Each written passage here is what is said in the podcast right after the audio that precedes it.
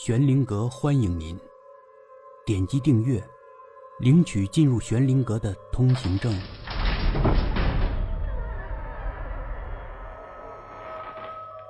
民国奇人第二十九集。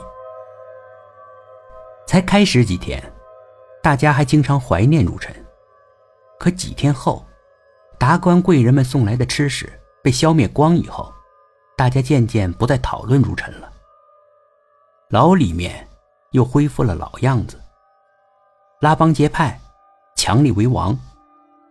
后来又抓进了一个犯人，这个犯人好像是读了点书，满嘴的知乎者也，还傲气的不得了。鼻子朝天，完全看不起我们这些大老粗。他当然有罪要受，可他身子太薄弱，没两下就被打断气了。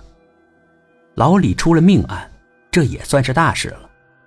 赵营长亲自来核实，穷酸书生是怎么死的。没人敢打枪。他们打那个书生的时候争先恐后，出事了都往后退。我得站出来了。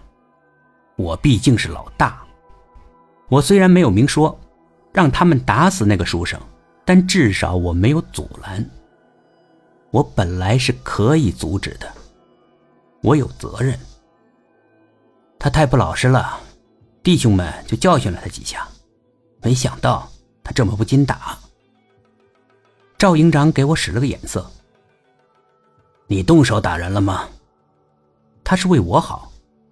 但当着这么多兄弟，我不能撒谎。我打过几下。赵营长叹气，就不再说什么，吩咐手下把穷酸书生抬出去。我知道，我完蛋了。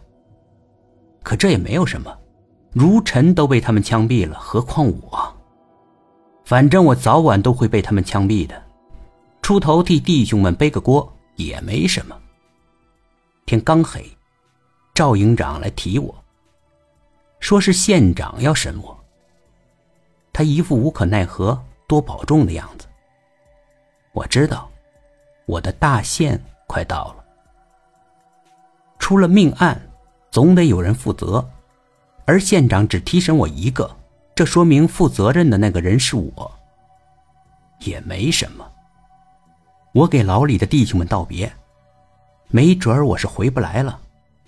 说不定，审完就会被枪毙。